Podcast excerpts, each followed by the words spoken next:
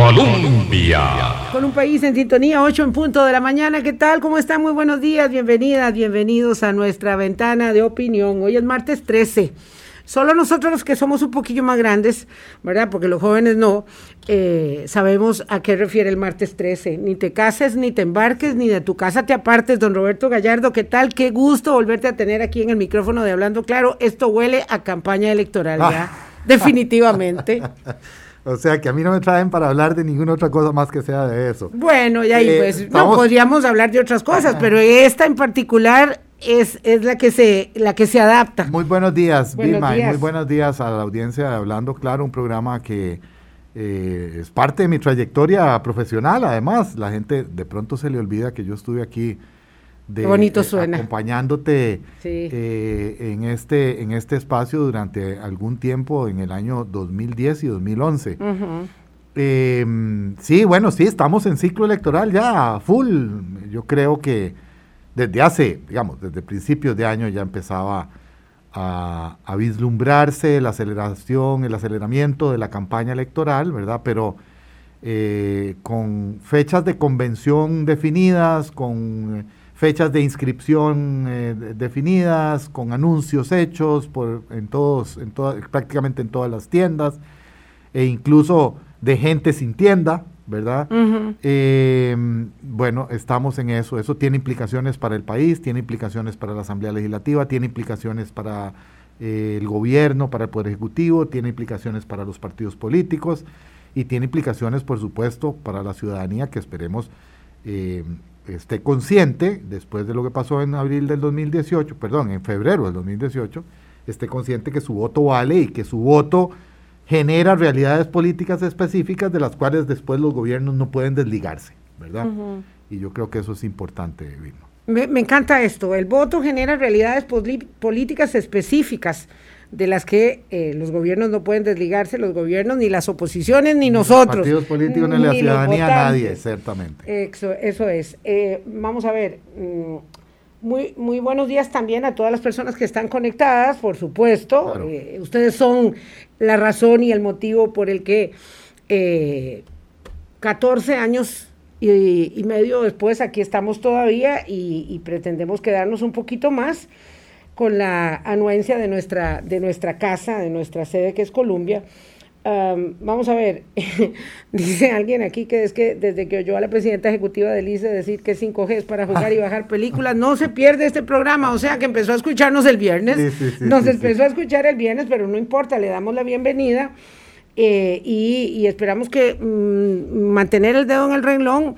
El tema hoy es objeto de una página eh, en el diario La Nación, ha sido replicado por todos los colegas, ha sido eh, además objeto de pronunciamientos de la Cámara de Tecnologías de la Información, del Sindicato de Ingenieros del ICE, en fin, se han pronunciado varias organizaciones y sectores involucrados. El tema es muy pertinente. Ayer hablamos con el ministro de Ciencia y Tecnología ex ministro Luis Adrián Salazar. Hoy muy temprano nos comunicamos con la ministra Paola Vega para solicitarle una cita para esta semana. La semana entrante hablamos con el presidente de la SUTEL, de la Superintendencia de Telecomunicaciones. Es un tema muy actual y neurálgico.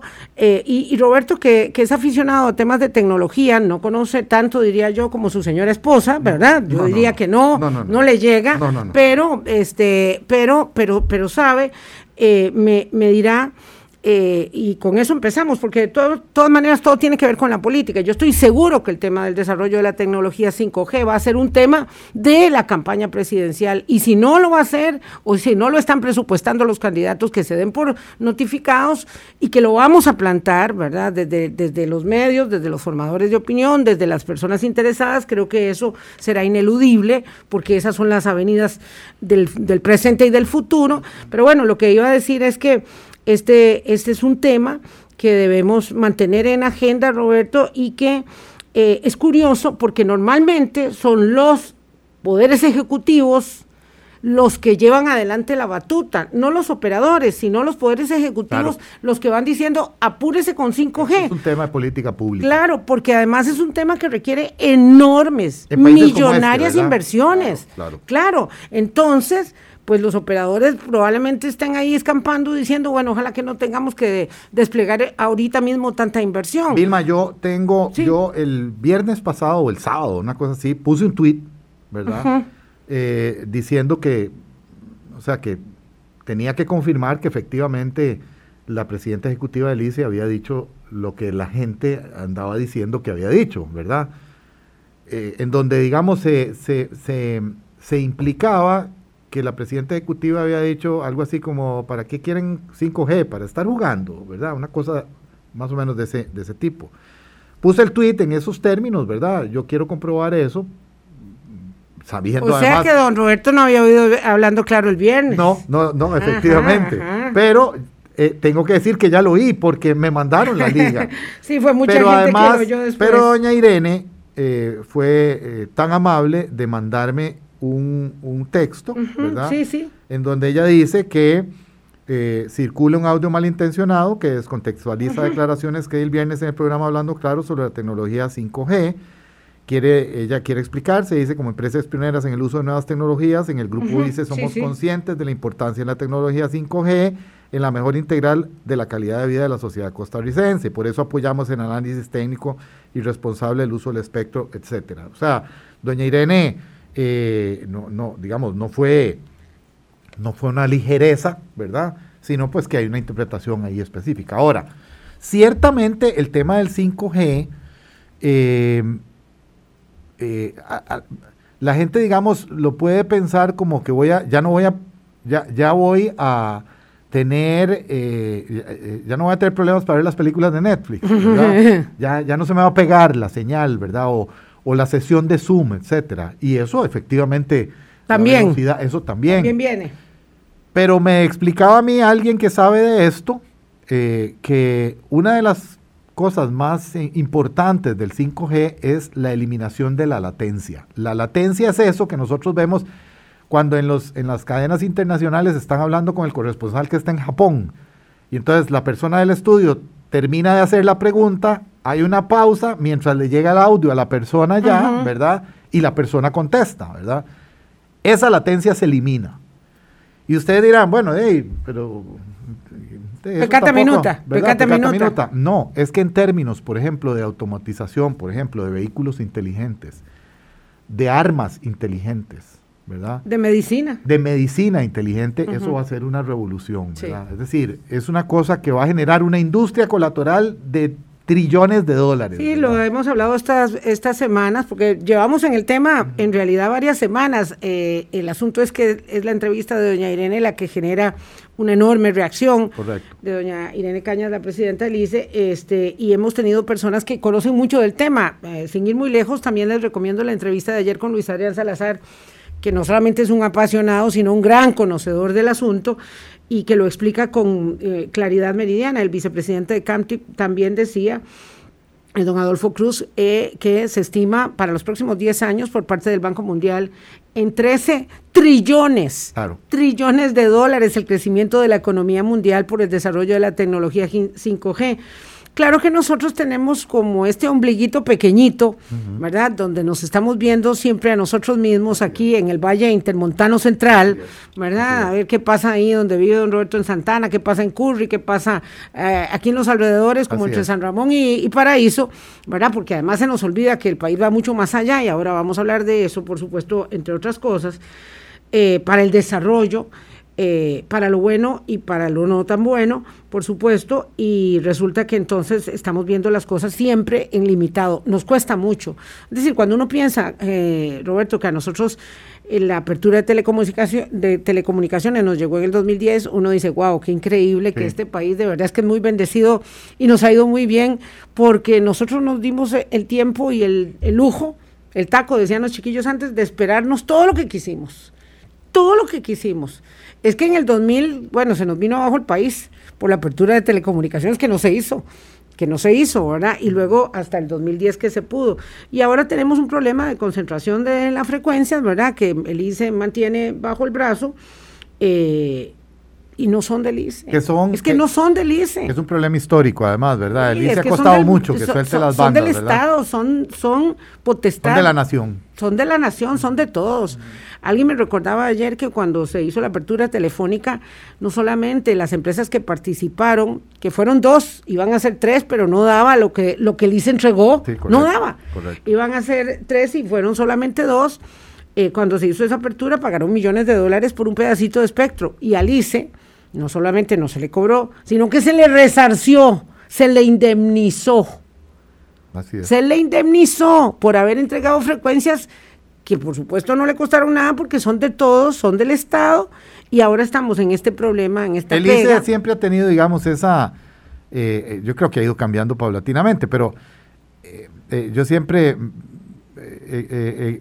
me he sorprendido de que nadie se sorprenda, ¿verdad? de que el ICE tiene su propia bandera, tiene su propio himno. Tiene, sí. Es su propia república. Sí, es decir, eh, en cualquier momento vamos a tener una embajada del ICE aquí en Costa Rica, ¿verdad? Eh, eh, digamos, yo creo que eso ha ido cambiando y ha, ido adquiriendo más matiz de empresa, un poquito. ¿verdad? Pero, pero en cierto momento hay, una, hay una cultura una nacionalidad iceísta, si se quiere, ¿verdad? No, no, y además, y eso no implica estoy seguro que para don Roberto, aunque usted se defiende muy bien solo, pero por lo menos para mí no implica que no seamos conscientes y no alabemos los enormes logros que el desarrollo del ICE produjo al desarrollo de la nación. Sin duda. ¿Verdad? Todos, todos crecimos con un poco de camiseta amarilla. Y está bien que sus funcionarios se sientan orgullosos de su institución y que tengan esa, esa identificación, pero eso no significa que no sean una institución del Estado costarricense supeditada a las políticas públicas del Estado. Cuya única propósito, ¿verdad? El, el, y esto aplica a todas las instituciones públicas. El único propósito de las instituciones públicas es darle servicios a la población. Punto. Nada más. Es, eh, todo lo demás es retórica porque en realidad deberían existir solo para eso. Sí, en realidad em, este, este tema da para mucho. Hoy vamos a hablar de otros asuntos con don, con don Roberto, particularmente de Liberación Nacional, aunque no se puede dejar de lado que ayer este, alzó la mano don Rodolfo Pisa desde Washington y por supuesto que eso también vale, vale la pena señalarlo. Vamos a seguir hablando del tema, ya tengo, ya, tengo este, eh, a varias personas opinando aquí en la plataforma estaba preocupada porque hoy dejé el teléfono, cosa que uno deja como decir un brazo en la casa. este, pero bueno, ahorita voy a recogerlo. Hoy eh, en realidad queremos hablar de, de, política y de política electoral porque, bueno, la semana es mm, determinante para los empeños de liberación nacional. Después seguimos hablando de verdad de, 5G. Esta misma semana, espero que me conteste doña Paola Vega eh, si nos acompaña y la semana entrante con el, con el presidente de la, de la SUTEL también. Vamos a seguir hablando del tema. El tema va a estar yo estoy segura en la campaña electoral. Este es un tema de enorme actualidad y aunque no sea algo común a todos nosotros, ¿verdad? Porque, porque no lo conocemos, porque no está en el día a día, lo cierto es que debe ser abordado y debe asumir el presidente de la República, el candidato, los candidatos presidenciales y el presidente próximo o presidenta el compromiso de darle el músculo que el Ministerio de Ciencia, Tecnología y Telecomunicaciones no ha tenido ¿verdad? En esta, en esta, en este tiempo, desde la apertura, bueno, cuando se hizo la apertura, en realidad esto se le colgó una T al MINAE, ¿verdad? Se le colgó una T y le dieron una tarea ahí que, que más o menos no podía eh, ejecutar y, luego se pasó donde tenía que estar, que es en el Ministerio de Ciencia y Tecnología y Telecomunicaciones, pero tanto el desarrollo de, de 5G como otros temas correlacionados, eh, como la política pública para el desarrollo de los proyectos de Fonatel, que no le corresponde a Sutel, sino a MISID, también han sido objeto de enorme eh, discusión, tal vez no bien encausada y de, y, de, y de dificultad, digamos, de ejecución. Sí, sí, digamos, la falta de músculo de un rector o la, ausencia de un rector con músculo, más bien, para decirlo eh, correctamente, en, en en, esta y otras materias de políticas públicas, ¿verdad? Porque ese, el problema es que em, los ministros eh, son primos interpares, ¿verdad? Y cuesta mucho decirle a un ministro, vea, usted tiene que eh, seguir las directrices que este ministro va a, definir. Eh, claro, pero una presidencia ejecutiva, una institución autónoma, evidentemente está sujeta a las definiciones de política pública de, de, un ministro y del presidente de la ah, República. Totalmente, así, así, tiene que ser. Sí, cuando uno ve que el ICE adoptó las normas NIF de contabilidad por ya por imperiosa necesidad y obligación de las normas OCDE a las que nosotros nos sometemos para poder ser el miembro número 38 de la Organización para la Cooperación y el Desarrollo Económicos, wow, 2020. Sí. 20. Sí, sí, sí, o sea, impresionante. Las normas contables. Es que aquí, nuevamente, eh, eh, esa es una debilidad de nuestro ordenamiento jurídico. Bueno, don Johnny Mioño decía que eh, los ministros no hacen tanto uso de la directriz eh, y que la directriz es un instrumento muy poderoso desde el punto de vista legal. Ahí hay discusión alrededor del alcance de la directriz como instrumento definidor de coordinación y articulación de, de distintas instituciones públicas desde un ministerio. Pero ciertamente el MISIT que es el llamado a ser el rector político de todo esto, es un ministerio pequeño, con pocos recursos, ¿verdad? De vilón. De, vilón, ¿verdad? Y, bueno, eh, la única forma en que un ministerio de ciencia y tecnología tenga esa potestad es con un apoyo directo de la presidencia. Bueno, es que uno no se puede imaginar a un ministro Daniel Salas ahí todo enclencle, ¿verdad? Eh, ¿por, qué, ¿por, qué, tiene tanto eh, ascendente? porque está empoderado por el presidente de la República. Porque, el presidente de la República dice, aquí se hace, él mismo lo ha contado ahí en esa silla donde está usted, aquí se hace lo que diga don Dani. Eh, decía él, camaradería incluida, que había dicho el presidente, me honra con ello frente a mis compañeros. ¿Cómo? No lo honra, lo empodera de una manera determinante. Entonces no es que la caja hace lo que le parece, no, hace lo que el rector que es el ministro de Salud. Lo recordábamos ayer en los tiempos de nuestra eh, querida y común amiga doña María Luisa Ávila. Exactamente, lo estaba pensando en Empoderadísimo el Ministerio de Salud. Claro. ¿Por qué? Porque eh, esa, ese, ese empoderamiento se lo otorgó el presidente Arias y luego en lo que en lo que hubo la presidenta Chinchilla, porque luego ganó el pulso la presidenta ejecutiva de la Caja. Eh, eso fue. Sí, nada más como anecdótico, ¿verdad? A mí, yo, para, para reforzar ese tema de, un presidente que le da eh, empoderamiento a una persona, don Oscar, eh, en los consejos de gobierno eh, hablaba, Roberto, tal cosa, Carla, tal cosa, hablándonos a todos los ministros, preguntándonos cosas, y a doña María Luisa siempre se refería como doctora. Doctora, ¿usted cree que tal todo No había nombre de pila. No había nombre de pila, ¿verdad? Y eso, eso es así. Sí, es cierto, el presidente es el que, eh, es decir, que Daniel Salas haya, haga sus conferencias de prensa en la presidencia, que sea introducido por el presidente. el presidente da hace una introducción e inmediatamente dice, y lo dejo con el doctor Salas, que va a decir que ya, ya con eso está eh, empoderado, ya con eso se sabe que lo que el doctor Salas diga es lo que se va a hacer en el manejo de esta pandemia. Eh, falta ese esfuerzo, digamos, en el MISIT. Eh, eh, hay que también, digamos, la, la, existencia de la SUTEL, ¿verdad? La SUTEL que, que tiene más músculo financiero que, que, incluso que el MISIT, etcétera. Ese tipo de, de de relaciones. Bueno, lo mismo ha pasado durante años entre la ARECEP y el ICE y, el primero, el Servicio Nacional de Electricidad, después el ARECEP y el ICE y la supeditación. Porque eso es cuando, ¿verdad? Este, están invertidos los, los, los, las potestades y los valores. Así es. ¿Verdad? Por la costumbre o por la que sea. Mire, tenemos que ir a una pausa porque don Roberto y yo somos muy conversadores y ya tenemos que hacer la primera pausa para entrar en la materia política nos van a regañar. Saludos a Carolina del Sur, hasta Carolina del Sur, a Juan Vargas. Dice que a él le parece increíble cómo es que nosotros para todo hacemos un problema, ponemos trabas para todos. Y es cierto, ¿verdad? Y entonces él dice que no avanzar hoy en tecnología es, eh, eh, es, es, una pérdida de tiempo inadmisible, claro, de pérdida de posibilidades, de recursos, de empleos, de todo. Vamos a la pausa, regresamos. Hablando claro. Colombia. Con un país en sintonía. Esta semana, de aquí al viernes, aunque el periodo de inscripción de candidatura se vence el domingo, de aquí al viernes que se cierra el periodo de pago, de pago de la inscripción de las precandidaturas, vamos a saber quiénes van al juego de las primarias del Partido Liberación Nacional el 6. El juego en política es una palabra absolutamente adecuada, digamos, no, no, no lo desmerezco jamás. Este es el juego determinante que tiene Liberación el 6 y el PUS el 13 y vamos a ver, yo creo que no habrá más convenciones, no pareciera, pero bueno, el PAC no ha dicho nada. No ha dicho nada, los otros partidos no van a convención, simplemente escogen en Asamblea eh, Nacional. Eh, en Asamblea Nacional a su candidato, es un proceso mucho más pequeño. Pero este de Liberación Nacional, don Roberto, nosotros planteábamos que tiene especial relevancia.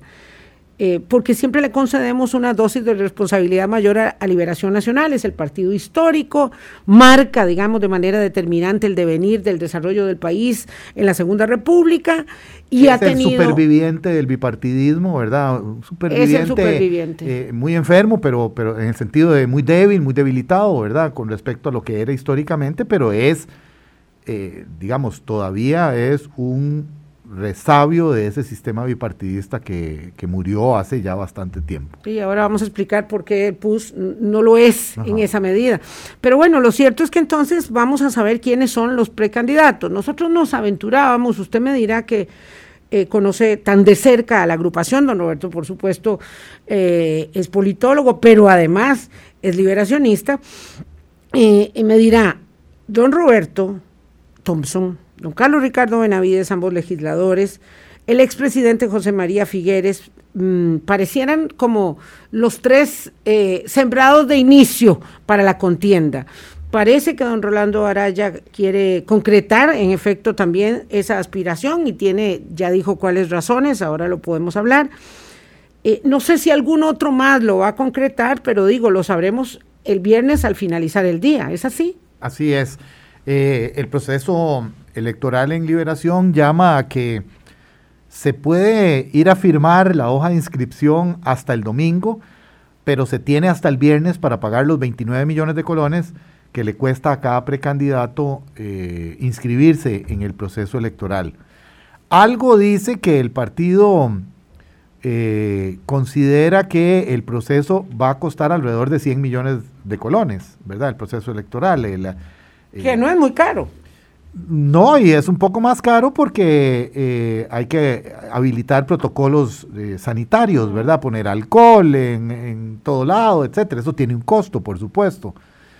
Eh, pero lo que quiero decir es que la estimación del, propio partido es que se iba a tener al menos cuatro precandidatos, ¿verdad?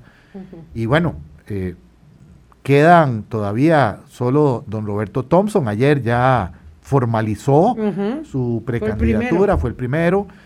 el eh, primero que pagó y el primero, que, formalizó. y el primero está, muy ansioso, Roberto. ya, quiere que empiece el, juego, como dice Vilma.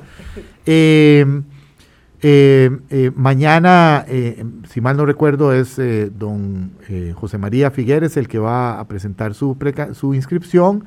Después está don Carlos Ricardo Benavides, después don Rolando Araya y el sábado y el domingo están eh, Claudio Alpizar y el expresidente del partido, don Guillermo Constenla. Si pagan antes. Si pagan al viernes, ¿verdad? Eh, si al viernes no han pagado, vamos a ver, no yo, hay... Yo, insisto en esto de pagar antes porque escuché ayer aquí en Noticias Colombia por la mañana una nota de, de, de mi colega Luis Diego Marín que entrevistó a don Claudio Alpizar, que decía que él el domingo se inscribía y que luego mandaba la plata más adelante. No, eh, Claudio está equivocado, eso no es así. Él tiene que mandar la plata e inscribirse después, si quiere, ¿verdad? Pero, eh, y, además, inscribirse hasta el domingo. Tampoco es como que va a mandar la plata esta semana, ¿verdad? Eh, si la tuviera eh, y se puede inscribir dentro de 15 días. No, no, hay plazos establecidos, procedimientos establecidos dentro del partido. y, hay que hacer papeletas, hay que hacer mucha cosa. Hay que hacer mucha cosa, ¿verdad? Estamos hablando de que es organizar un proceso en donde va a ir a votar 350, 400 mil personas, que es lo que históricamente votan las convenciones de liberación, a lo largo y ancho del país, requiere un esfuerzo logístico 350 mil.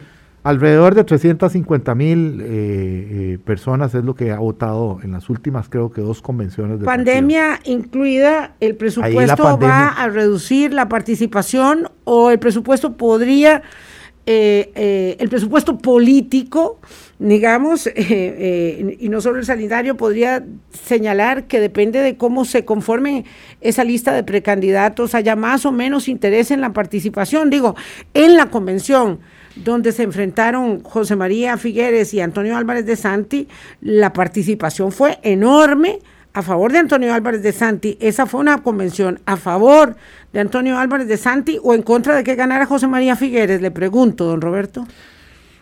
Bueno, uno lo que tiene que referir es a los números, por ejemplo, de las personas que tienen una opinión negativa del expresidente Figueres.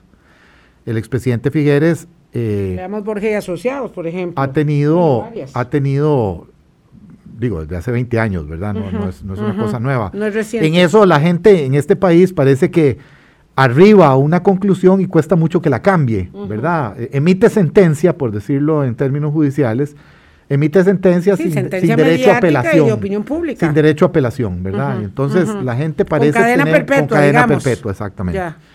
Eh, don José María tiene eh, números de opinión negativos muy altos. Eh, hay alguna encuesta que cifraba incluso esa, esa cifra, esa, esa, ese número eh, dentro del Partido de Liberación Nacional en, en alrededor de un 45% de las personas que decía que nunca votaría por don José María. Y afuera del partido muchísimo. Y afuera del, del, partido un 70%, alrededor de un 70% de la gente tiene una opinión negativa de don José María. Ese es un factor objetivo, ¿verdad?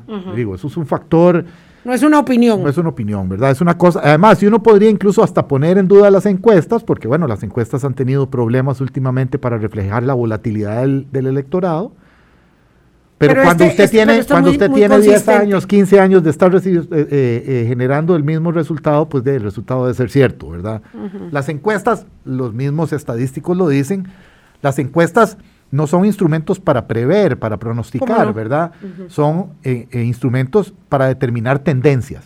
Y en este sentido, bueno, hay un número que se repite históricamente, que es ese. Eso tiene que haber influido sin duda alguna eh, en el resultado de las elecciones de hace cuatro años en el Partido Liberación Nacional. Estamos hablando además de una elección que fue muy atípica, ¿verdad? Porque se enfrentaban el hijo del fundador del partido con ese apellido al que, eh, ¿verdad? Es un apellido histórico de Liberación Nacional. Mucho peso, mucho peso. Con una persona que hacía unos años se había retirado del partido, había denunciado un estado de la situación del partido corrupción. Eh, de corrupción, etcétera, ¿verdad? Y había vuelto a buscarla, digamos, si uno le cuenta esa historia a una persona fuera, del, país, probablemente diría, claro, y el hijo del fundador del partido ganó fácilmente, ¿verdad? Y no fue así. Eh, voy, voy a, seguir eh, en esa línea argumental. Estuvo aquí con nosotros don Víctor Borges hace un par de meses y nos decía que es muy difícil, digamos, evidencia eh, empírica y fáctica incluida, es muy difícil que una persona que tenga tal cantidad de eh, opiniones desfavorables logre remontarla y esto lo hacíamos en contraposición del hecho de que don Roberto Thompson y don Carlos Ricardo Benavides son muy poco conocidos. Entonces, eh, digamos que la debilidad de don Roberto y don Carlos Ricardo es que son poco conocidos, lo cual es impresionante y hace cuenta o da cuenta de lo poco que estamos involucrados los ciudadanos en la política, porque don Roberto y don Carlos todavía más, han ido y venido. ¿Verdad? Digamos, la carrera pública de don Carlos Ricardo Benavides es, es muy, eh, ya es basta. Sí, ¿verdad? don Roberto solo fue, eh, bueno, no como solo. No, no, alcalde. fue alcalde, fue diputado, fue viceministro cuatro años de la presidencia, o sea, también tiene lo propio. Sí, correcto. Eh, y, don, y don Carlos Ricardo, decíamos, fue ministro, de Turismo, ministro de Turismo, ministro de la presidencia, diputado dos meses, con una, además, este, presencia presidente del Congreso, jefe de fracción, artífice, ¿verdad?, de, de, la reforma fiscal, de la ley de huelgas, en fin, un montón de cosas, y resulta que son súper desconocidos. Entonces, bueno, volviendo al tema, Víctor Borges nos decía, es más fácil trabajar con el tema del desconocimiento con el, que con el tema de las eh, opiniones negativas. Claro, las personas a que, no, que no conocen a Roberto y a Carlos Ricardo, eh, eh, digamos, están abiertas a, poner, a poner atención a, la narrativa que ellos quieran hacer, construir sobre ellos mismos, ¿verdad? Voy a presentarme ante esta gente que no me conoce, la gente reaccionará favorable o negativamente, pero tienen ese espacio. Claro, y con, y con el añadido de que son personas, digamos, son otras caras de las que ya han estado, digo, de don Antonio, de don Rolando, de, de, don José María, y, y, entonces dicen, bueno, y ahí, aquí viene otra gente. Tienen, tienen, tienen espacio hacia adelante, ¿verdad? Para, Todo para, el espacio. Para hacerse, para hacerse figura, para, para, para definir ante el electorado quiénes son. Y eso se puede en tan corto tiempo como de aquí al 6 de al 6 de junio, porque alguien me decía es que no, ya no hay tiempo, pero ahora los tiempos en política son muy diferentes, no es que se requieren 10 años. Yo creo que eh, a ver, la apuesta tanto de don Carlos Ricardo como de don Roberto, y bueno, y como el mismo don Rolando, yo es que tengo mis dudas de que se concrete la, no sabemos. La, yo tengo dudas de que se concrete la inscripción de don Guillermo. Él dijo que lo iba, dice don Rolando, perdona Roberto que te, que te interrumpa, dice don Rolando que es que él se va a inscribir el viernes, que lo va a hacer, porque ahora que se dio el pacto Figueres de Santi, él cree que eso le da un golpe a la credibilidad, y ahora hablamos del golpe a la credibilidad, si en efecto es así, y que entonces él tiene más margen para meterse ahí. Pero bueno, y ahí, ahí el margen lo tienen todos los que no sean José María Figueres. Claro, claro. Eh, ciertamente, eh, eh, yo creo que puede darse un escenario parecido al de, la, al de la convención de hace cuatro años. Hace cuatro años había cuatro precandidatos también. Uh, se nos olvidaba, claro. Claro, había cuatro precandidatos. De pronto ahora todo el mundo habla de esto como una cosa diferente, pero de, de pronto... don Rolando González. Y don Sigifredo Aiza. Y Sigifredo. Eh, bueno, eh, podría ser que de esos cuatro precandidatos, dos se conviertan en los en el Rolando González y en el Sigifredo Aiza de la vez pasada. Eh, recordemos que ellos obtuvieron un 8% y un 5% de votación. Y, bueno, y eso hizo que se polarizara la elección entre don Antonio y don José María con el resultado que, todos conocemos. Es perfectamente posible. El acuerdo entre José María y Figueres y Antonio Álvarez, que ha obligado, y esto es muy relevante en política, que ha obligado a Antonio Álvarez a explicarse una y otra vez. Ayer hizo algo que me sorprendió mucho, que fue publicar un espacio pagado en la Nación. Es la estrategia política más eh, menos recomendada de todas las estrategias políticas. Y si tuvo que acudir a eso, pareciera que tiene la imperiosa necesidad de justificarse en algo que él dice que ha aceptado muy bien la gente, pero que no estamos convencidos de que se haya aceptado muy bien. Hubo una gran reacción, ¿verdad?, ante, ante el, anuncio de don Antonio, que es un anuncio además que sorprendió mucho a la gente, ¿verdad?, porque hacía dos semanas todavía había solicitado una cita para la inscripción en la, en la precandidatura, incluso eh, eh, recuerdo el titular del periódico La Nación que decía eh, Álvarez de Santi confirma intención de presentarse a la precandidatura, ¿verdad? No, y él solo había confirmado la intención de pedir una cita. Yo creo que ahí leímos mal los medios, porque muchos colegas leyeron que el que pedía la cita era porque se inscribía. Y lo cierto es que en estos juegos de la política hay que pedir la cita para seguir vigente, para seguir jugando, porque si no dicen, no, usted ni de banca va. Y, puede ser que haya gente que esté interesada en hacer, este, eh, digamos, el camino de la, de la, de, la, de la, digamos, mm, el camino hacia el balcón verde para pedir una cita, pues con el propósito de ganar una diputación, es por un ejemplo. Mecanismo, que es un mecanismo bastante particular del Partido Liberación Nacional, va a pedir una cita para inscribirse, ¿verdad? Uno debería poder llamar por teléfono y decir, puedo llegar hoy, ¿verdad? Una cosa así, ¿verdad? o voy a llegar tal día y punto. Pero, pero bueno, ciertamente eh, el anuncio de don Antonio fue sorpresivo para mucha gente y tiene resultados hacia adentro y hacia afuera del partido. Hacia adentro del partido, por supuesto, para la gente que apoya a don José María fue una buena noticia, aun cuando dentro del grupo de don José María hay gente que ha sido adversaria de don Antonio durante mucho tiempo, ¿verdad? Y que, y que también ha, expresado opiniones muy, muy duras en contra de don Antonio. Pienso, por ejemplo, en Fernando, en Fernando Berrocal, ¿verdad? Que eh, dijo cosas realmente eh, penosas hace cuatro años. Eh, y por su, pero, pero hacia afuera del partido, por supuesto que tiene un, impacto eh, eh, enorme. Yo, yo diría que principalmente negativo, ¿verdad? porque porque refleja, digamos, una cierta visión de la política con la cual la gente no se siente cómoda, ¿verdad? Por decirlo eh, de manera amable. Y eso generó una reacción importante que, bueno, habrá que medir después. Eh, eh, habrá que medir después y, bueno, incluso no, esperándose a las elecciones nacionales, porque esto puede tener también un impacto para la convención misma del Partido Liberación Nacional y, y dar, eh, empujar un resultado en una dirección u otra. Ciertamente es un apoyo importante porque estamos hablando de una persona que en lo que podamos confiar en los instrumentos de medición se encontraba ahí eh, cercano, digamos, a, la intención de voto del expresidente Figueres. Es la persona que lo derrotó hace cuatro años. Y, para, el, para el grupo figuerista eso es eh, importante. Pero pero gana José María, con esa, gana José María, pierde Antonio, pierden los dos, eso es lo que vamos pierde el partido en credibilidad, como decían otros precandidatos. Esa, esa digamos, eh, la pregunta que Vilma hacía hace un rato, ¿verdad?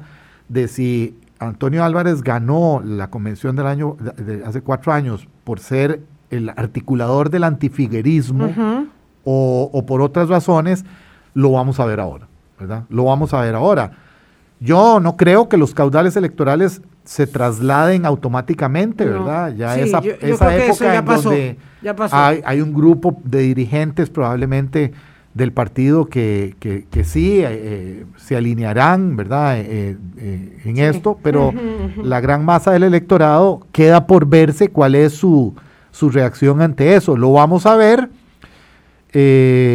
no ahora, ¿verdad? Lo vamos a ver a finales de abril, a principios de mayo, cuando los precandidatos ya arrecien su, su proselitismo, ¿verdad? Incluso acudiendo a medios de, comunicación tradicionales, que en esto siguen siendo importantes, ¿verdad? Eh, y Estamos muertos. No, no, no, no. Estamos no, no, vigentes no, todavía. No, no, no, no, nos ha arrasado. No, no, no, no, no, no. Yo no, el, el tema de. No, no, no. O sea, es decir. Eh, ahí estamos. ahí estamos. Es, importante, ¿verdad? Eh, y la televisión, ni que decir. Bueno, es, el, el, el, articulador por excelencia de la adhesión política de la gente, de la, de la, de la formación, de la opinión política de la, la gente. está sentada frente al tubo, ¿verdad? Eh, constantemente, ¿verdad? Y ahí de pronto le llega. Entonces, vamos a ver. De aquí a, finales de abril, principios de mayo, ¿verdad? ¿Cómo, cómo se reacomoda el tablero? Esto es, Vilma, como si estuviera jugando ajedrez, ¿verdad? Y alguien llegara y le diera un manotazo al tablero y se reacomodan todas las piezas, ¿verdad? Bueno, don, eso significa. Don, Roberto, tengo que ir a la pausa, pero dígame una cosa, con su experiencia en ciencia política, en, en política, eh, en el Partido de Liberación Nacional, ¿usted le ve sentido a un acuerdo, a una alianza entre José María Figueres y Antonio Álvarez de Santi? ¿Eso hace sentido para usted? ¿Es lo que usted hubiera dicho? Yo como politólogo les recomiendo que se sienten y negocien ustedes dos archienemigos que se han insultado toda la vida porque hoy el país, porque la pandemia, porque la inestabilidad de las finanzas públicas. Habría sido mejor que fueran todos, ¿verdad? si todos se hubieran sentado, ¿verdad? Ah, todos hubieran hablado y todos hubieran dicho, bueno, no, pongámonos de acuerdo, todos no vayamos a convención, ¿verdad? Un poco la idea del expresidente Arias. Eh, e, eso yo creo que todo el mundo lo hubiera aplaudido, ¿verdad? Eh, por supuesto que... Pero en política no es habría sido, entonces dígame, ¿a usted qué le parece? Bueno, yo creo que la reacción de los otros precandidatos lo dice todo, ¿verdad? Efectivamente. La Pero lo que pasa es que anoche oía a don Antonio Álvarez de Santi, este, eh, vamos a ver, menospreciando la reacción de los otros precandidatos en Canal 7, diciendo que en realidad pues eso lo decían porque estaban más o menos ardidos, porque hubieran querido que les diera la adhesión a ellos. Vi a Antonio Álvarez, tengo que decirlo anoche en Canal 7, bastante descompuesto. Me imagino que la reacción a su decisión eh, eh, ha sido lo suficientemente dura como para que él, eh, que es una persona que normalmente está muy segura de lo que hace, de alguna manera esté reevaluando eh, la sabiduría de lo que hizo, ¿verdad? Pero aquí estamos especulando completamente. Sí, Ciertamente... Eh, Me gustaría mucho conversar con él. Ahora que usted lo menciona, pues sí, ese es el paso siguiente. Ciertamente no, no parece... Eh, Es decir, por lo menos lo que uno pudo percibir es que la reacción fue bastante negativa. Eh, a lo externo del partido, ¿verdad? Dentro del Digo partido. que estaban ocurriendo unas encuestas, no sé, me imagino que, el grupo, eh, digamos que, él mismo, ¿verdad? Y que esas daban resultados muy positivos, no las conocemos. Todavía no conocemos ninguna medición. En, en realidad, digamos, todavía el, cuerpo está caliente, ¿verdad? Como para hacer una encuesta. Yo creo que eh, ahora que ya se que se concreten las, las inscripciones, que empiece la campaña en toda su eh, fuerza, hay que esperarse a, finales de abril, primera semana de mayo, para ver cuál es en realidad. Esto reacomoda todo, ¿verdad? Eh, hay un grupo de gente que probablemente apoyaba a don Antonio, que no conoce ni a don Roberto ni a don Carlos Ricardo, ¿verdad? Y, o, que va a optar por por irse a apoyar a Rolando Araya, ¿verdad? O, qué sé yo, ¿verdad? Entonces, eh, eh, tenemos que ver cuál es el resultado neto de esta, de esta, de esta adhesión. No lo sabemos. Y lo eh, sabremos el viernes en la noche. Cuando ya, cuando ya hayamos visto quién puso los 29 millones para participar. Hacemos una pausa. El Partido Liberación Nacional además hoy toma una decisión importante. Su bancada parlamentaria decide si va a optar por la presidencia del directorio legislativo en el cuarto año y con quién lo hará. En la lisa. Eh, don eh, Juan Jiménez, Delfín de don Rodrigo Arias y Silvia Hernández. Eh, una ficha incuestionable de don Antonio Álvarez de Santi. Vamos a la pausa y regresamos con eso. Hablando claro. Colombia. Con un país en sintonía, vamos a ver, eh, tenemos muchos comentarios. Alguien plantea algo aquí que nos da para, para todos los programas que han de venir en estos meses eh, de la pre-campaña y la campaña electoral. Dice que todavía no hemos hablado nada que tiene que ver, que tenga que ver con la visión país de los precandidatos, nada que tenga que ver con tendencias ideológicas, con propuesta, con perfil, con esperanzas de líneas programáticas. No hemos hecho otra cosa que referirnos a los nombres. Y no hemos hecho ni siquiera una descripción del perfil de cada uno para que lo sepamos los costarricenses. Él tiene muchísima razón, este oyente. Eh, y claro, vamos a tener muchas oportunidades para eso. Hoy estamos como en las primeras de tanteo hay mucha información eh, y todavía no tenemos ni las propuestas programáticas de los, de los aspirantes porque todavía no sabemos quiénes van a ser. Y del perfil, bueno, del perfil de José María Figueres creo que ahí sí, es muy, muy, muy conocido, más del 90%. Correcto.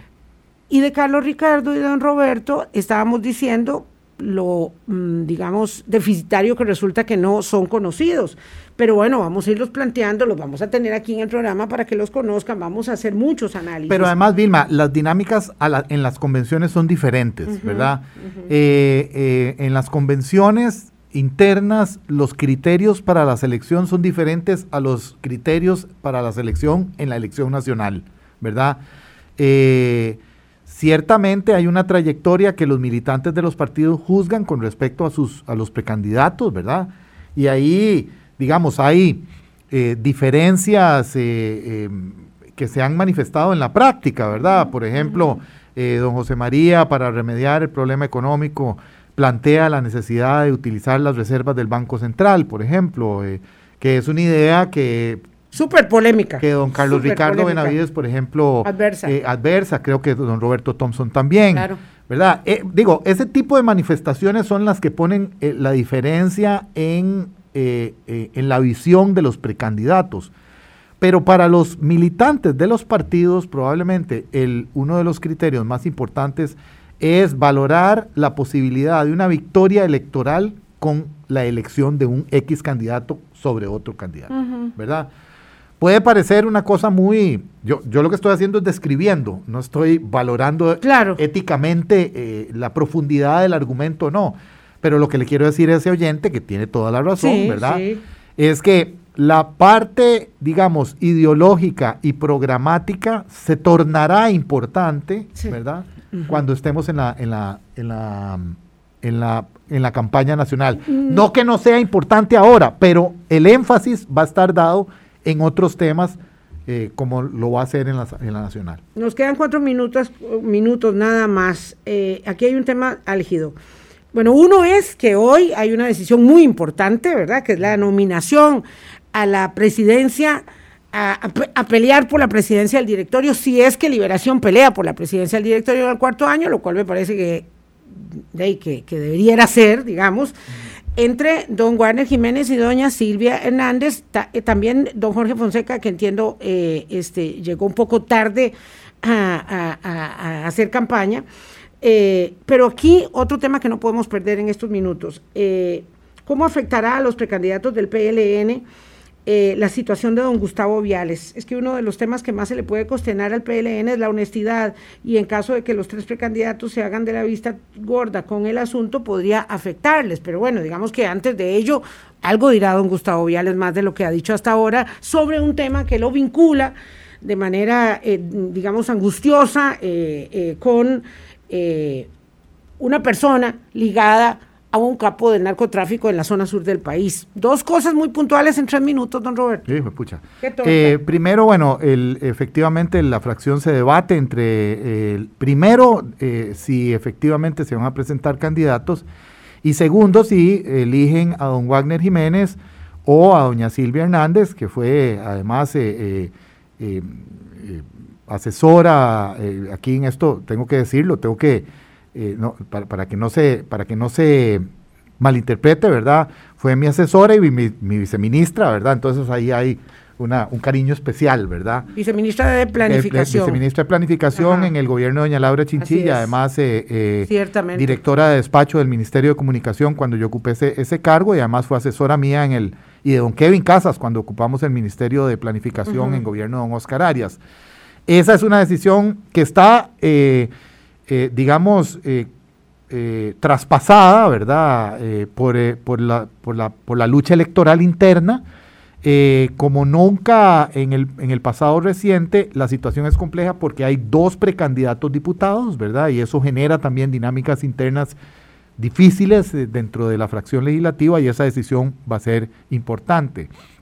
Y lo de don Gustavo Viales. Lo de Gustavo, por supuesto. Sí, lo de don Gustavo, por supuesto que eh, tiene que, eh, don Gustavo tiene que hacer un esfuerzo por aclarar. Eh, no debiera separarse de la Secretaría General del partido en este momento de, no digo ya de la presidencia de la Comisión de Narcotráfico, donde él está hace tres años, sino particularmente de la, de la Secretaría General. Bueno, yo creo que de los dos puestos, yo creo que le va a tocar. Yo creo que es una opción que tiene que valorar, sobre todo si efectivamente se produjeron visitas, como se dice, y, no se ha aclarado con, con, contundencia. ¿verdad? Eh, a, las, a la casa de esta persona. Eh, eh, esperar además que avance un poco más la investigación, pero probablemente él tiene que, me parece que él lo dijo ayer, ¿verdad? Que él no tendrá, él no, no tienen que pedirle algo que él sabe que tendría que hacer si efectivamente considera que hubo algo cuestionable. Y me parece que Gustavo en eso sería es una persona que yo sé que va a hacer lo que es eh, correcto para lo que pasa es que Hacer lo que sea correcto tiene además la condicionante significativa de que sea en el momento justo. Ah, no, puede ser durante muchas horas más que esto siga. Estoy totalmente. Hay alguien que dice aquí que don José María Mora, eh, Figueres no tiene altura, altura moral para cuestionar a Viales y por el otro lado problema de Roberto Thompson es tener dentro de su grupo de la bancada liberacionista a, don Gustavo también. Entonces, claro, mientras más duren aclararlo, menos creíble va a ser. Eso lo vamos a ver con el tiempo. Sí, la política también, digamos, pasa por eh, las formas son importantes los términos del, del, del, tiempo de oportunidad y claro como dice Roberto la forma la forma es el fondo la forma es el fondo en este caso Roberto ¿por qué no seguimos hablando la semana entrante? usted me dice yo nada más eh, estoy aquí, ya sé cuál es el camino. El café está muy bueno. Muy baja la dieta, pero muy bueno el café. No, no importa, pero está bien. Con mucho gusto. Vamos, muchísimas gracias, eh, Roberto. Gracias a ustedes, amigas y amigos. Hasta mañana. Chao. Hablando claro, hablando claro.